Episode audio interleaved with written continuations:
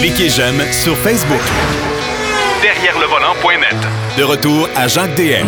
Troisième bloc de l'émission, ben, on va parler avec Marc Bouchard de deux véhicules qui euh, sont un peu opposés, mais il y en a un qui est très connu. C'est la dernière des voitures de Ford, la Mustang. Salut Marc. Salut mon cher. Euh, Mustang, c'est la dernière voiture fabriquée par le constructeur américain.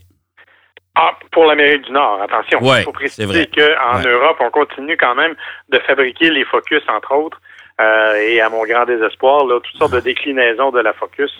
Euh, qui, auraient pu être intéressantes chez nous. Mais tu as raison, c'est la dernière voiture. Et moi, celle que j'ai essayée, ben, tu sais, notre job est plate des fois dans la vie, hein, ouais. faire des sacrifices. Alors, j'ai conduit la Mustang GT Premium Cabriolet. Bon. et puis, par les temps qui courent, un cabriolet, c'est le fun. Ah ben oui, écoute, honnêtement, mais je, dois te dire que, bon, tu le sais d'ailleurs, on en a déjà abondamment parlé, je suis pas un gars de Mustang en théorie. Moi, moi j'aime mieux l'espèce de sensation un peu brute des muscle cars que le Challenger procure. Ouais. Je trouve que la Mustang, c'est une super bonne voiture, là.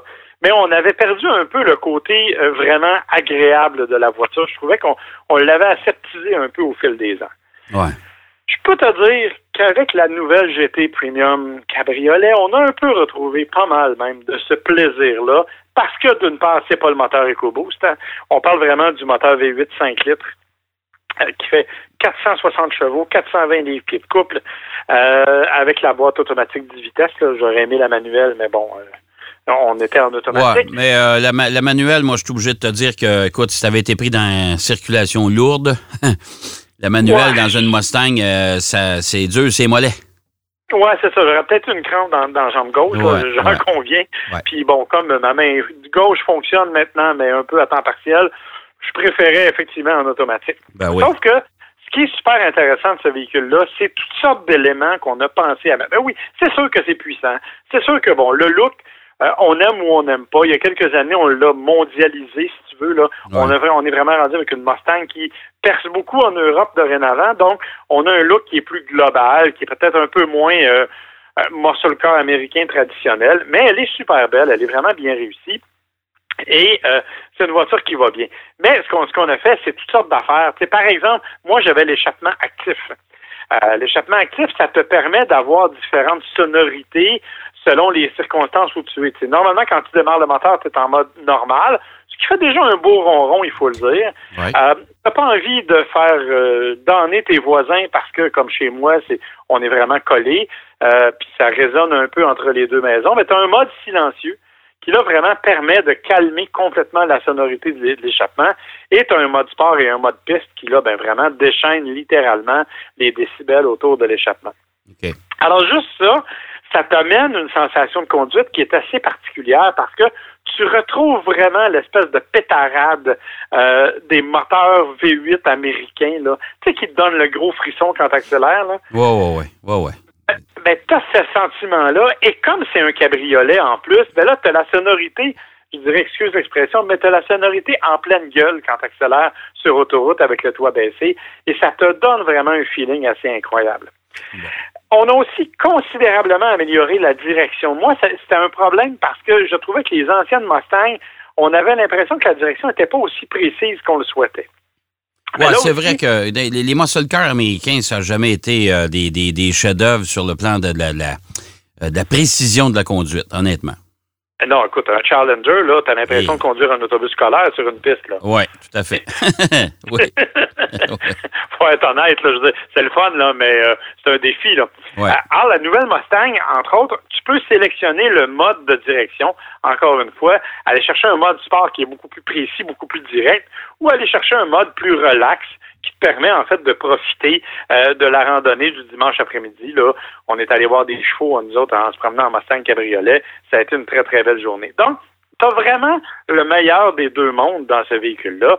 Et parce qu'on a la GT Premium, ben là, évidemment, elle arrive avec toutes sortes d'équipements, bien sûr, euh, tous les équipements de sécurité que l'on connaît bien maintenant chez Ford, là, euh, les systèmes de détection de maintien en voie et de détection d'angle mort et tout ce que tu veux. Et ben, elle est relativement confortable. Euh, on, est en train de regarder, tout cas, ma femme aimerait bien avoir un cabriolet. Je peux pas dire que je sois un fan, mais ma femme aimerait bien avoir un cabriolet. Et euh, la Mustang fait dorénavant partie de sa courte liste, je te dirais. euh, parce qu'auparavant, elle trouvait qu'elle était un peu trop mal équilibrée, je te dirais, à l'intérieur, pas, pas nécessairement confortable. Or, elle a beaucoup apprécié les randonnées avec celle-là et elle l'a beaucoup aimé. Et elle n'a pas détesté le prix non plus, parce que quand on regarde le prix, là, on parle d'une GT Premium avec le moteur V8 5 litres, puis c'est 53 000 Ouais. Euh, c'est pas si cher parce que si tu vas voir, par exemple, une version EcoBoost décapotable, qui est à ce moment-là beaucoup plus. Euh, écoute, on parle de 36 000 Tu sais, c'est moins cher qu'une Mazda MX5. Oui, c'est vrai. C'est vrai. Euh, fait que, tu sais, il y a quand même des éléments fort intéressants qui ben, jouent en faveur de la Mustang. C'est la cabriolet la moins chère sur le marché, là, on s'entend là-dessus. Là. C'est quand même une sportive qui est abordable malgré tout quand tu compares ça. Parce que, écoute, euh, il y a quoi? Il y, a Camaro, euh, cabriolet, on va oublier la Challenger. Euh, il y a quoi ben, il reste plus rien. Dans les cabriolets, il reste plus rien. Non. C'est complètement fou. Puis écoute, on, cette semaine, ben, dans l'actualité, on a tous vu passer la, décision de, Mercedes-Benz d'abolir certains modèles. Ouais. Et parmi les modèles qui veulent abolir, ben il y a tous les cabriolets à peu près abordables, les classés, entre autres. Ouais. ouais. Donc, il restera à peu près plus rien. Donc, la Mustang va devenir un choix incontournable et elle est, je l'avoue, extrêmement plaisante à conduire. C'est vrai que c'est lourd, hein? on va se dire les vraies affaires. C'est vrai qu'il y a un gros museau en avant. C'est vrai que c'est lourd. Euh, si vous prenez ça pour faire une conduite dynamique, ben, soyez un bon pilote et soyez prêt à vous battre un peu avec la voiture. Même si elle est, elle est facile à maîtriser, ça demeure quand même un véhicule qui est assez imposant. Ça demeure un véhicule qui est aussi, on s'entend, euh, qui ne connaît pas vraiment la définition du mot économie d'essence. Hein? Non, ben non, pas euh, avec le V8, c'est sûr. Là. avec le V8, là, en étant extrêmement poli sur autoroute, le mieux que j'ai fait, c'est 11.8. Bon, fait que si tu t'excites un peu, ça va monter à 12-13 facile. Là. Puis quand tu arrives en ville, même Ford dit qu'en ville, c'est 16.1. c'est sûr que la, notion d'économie de, de, carburant ne fait même pas partie débat dans un véhicule comme celui-là. Mais en revanche, c'est vraiment un plaisir de conduite incroyable. Le toit qui est aussi facile à enlever, qui ne prend que quelques secondes. Honnêtement, je n'ai eu que de bons mots pour ce véhicule-là. Euh, et, et ce qui me fascine à chaque fois, c'est l'accueil des gens. Tu arrives avec une Mustang quelque part et tu es sûr que 50% du monde se retourne et te regarde passer. Ouais, ça c'est. Ouais. Elle a un charisme incroyable. Ben, écoute, comme, comme je te dis, elle a de l'histoire, cette voiture-là. Oui, hein? effectivement. C'est une voiture qui, qui, fait partie des. C'est un icône de l'industrie nord-américaine. Et euh, la plupart, écoute, tous les bébés boomers ont vécu cette épopée de la Mustang, là, si on s'entend là-dessus. Et, et moi, je regarde les gens qui conduisent des Mustangs. À date, il n'y a pas beaucoup de jeunes, surtout les cabriolets. Là, ce sont tous des gens de notre âge que je peux te, que, que, je vois. Euh, quand tu vois des jeunes à bord d'une Mustang, ben là, c'est des normalement c'est des coupés et c'est des versions plus agressives. Ils vont attendre deux trois ans puis ils vont s'acheter un, Mustang Boss ou ils vont s'acheter une, version beaucoup plus musclée. Euh, ils iront peut-être pas jusqu'à la version euh, GT500 actuelle parce qu'elle ça commence à être ça commence à chiffrer là. Mais euh, tu, vois là, que c'est une, voiture qui, qui fait partie de l'environnement automobile nord-américain. Ah, clairement. Et c'est la raison pour laquelle, quand ils ont fait leur, euh, leur véhicule euh, électrique, ils l'ont appelé la, la, Mustang Mach-E. Oui. Parce qu'ils voulaient conserver justement cet historique-là. Mais tout ça pour dire que, honnêtement, sans être le fan numéro un de la Mustang, euh, j'avoue que ma, perception de ce véhicule-là s'est considérablement améliorée avec la nouvelle génération de, de, cette Mustang-ci. Euh, j'ai vraiment beaucoup apprécié mon séjour. Comme je te dis, elle a des défauts, là. Euh, puis si tu veux amener du monde assis en arrière, ben assure-toi qu'ils sont pas trop grands. Ben, pour aller, pour aller manger un cornet, ça va, mais pas sûr pour... Pour Faut pas qu'on toi à Montréal puis toi à Québec. Non, c'est sûr. Deuxième véhicule, parce que là, on va, on va laisser la Mustang de côté, euh, typiquement nord-américaine, pour on va aller du côté des Allemandes, avec euh, une BMW. Oui, la BMW M550. Oui. OK, bon. C'est la X-Drive, c'est-à-dire qu'elle a le rouage intégral, euh, ce qui a une certaine importance dans ce véhicule-là. Ce qui m'a fasciné de ce véhicule-là, en fait, c'est que c'est probablement la reine des sleepers. Ouais. C'est-à-dire que quand tu regardes l'auto, elle est jolie, hein, on s'entend, c'est une série 5, c'est cute. Euh, euh, elle était toute noire en plus, celle que j'avais à l'essai, donc assez discrète. Euh, rien de vraiment flamboyant en termes de look, mais sous le capot, c'est exactement le même moteur que toutes les séries 8. OK. Donc, on se retrouve avec un V8 4.4 litres de 523 chevaux. C'est beaucoup quand même, là. Oui, oui. C'est pas, c'est pas la M5 là, qui est la, la plus extrême des séries 5, mais écoute, c'est vraiment étonnant comme véhicule. Euh, quand tu appuies sur le champignon, c'est une bombe incroyable. Ça, a des, ça offre des performances vraiment spectaculaires. Et honnêtement, tu ne t'attends pas à ça quand tu regardes ce véhicule-là. C'est, c'est une auto qui a l'air totalement anodine. Écoute, anodine dans la mesure où une BMW de 80 000 peut être anodine, non? Ouais. entend. Mais euh, c'est quand même pas une auto à laquelle tu t'attends d'autant, je te dirais. L'avantage, c'est qu'en plus, par rapport à la série 8, par exemple, elle est beaucoup plus légère. Donc, c'est une auto qui a des performances spectaculaires, qui a aussi une capacité de parce que tu as différents modes de conduite, et qui a une capacité de se transformer en véhicule dynamique incroyable. La différence avec la M5, entre autres, ben, d'une part, les suspensions sont beaucoup moins rigides, hein, ce qui fait que tu te fais pas trop de dernier discal quand tu conduis, ce qui est déjà pas si mal. Et euh, tu as aussi le fait que tu ne peux pas transposer, alors que dans la M5, tu peux, même si tu as un rouage intégral, tu peux transférer toute la puissance et transformer ta voiture en propulsion. Dans le cas de la M550, ça demeure toujours une intégrale, c'est-à-dire qu'il y a toujours une partie du couple qui est concentrée vers les roues avant. OK. Fait que c'est, dans le fond, elle est moins sophistiquée que la, la, la M5. Oui, totalement. Elle est aussi 20 000 de moins, oui. mais euh, elle est moins sophistiquée effectivement que la M5. Et mais c'est quand même une voiture. Tu sais, on pourrait l'appeler, euh, comment je pourrais dire, une M5 version légère là. Tu sais? OK. T'as, okay. t'as, des, des, des, des, des coques, des coques diète, mais là, tu as une M5 diète, je te dirais. OK. Euh, c'est, c'est vraiment une voiture qui est euh, aussi agréable en conduite qu'elle peut l'être, c'est-à-dire que c'est une voiture qui est extrêmement confortable. L'intérieur, l'habitacle, écoute, le design est super beau.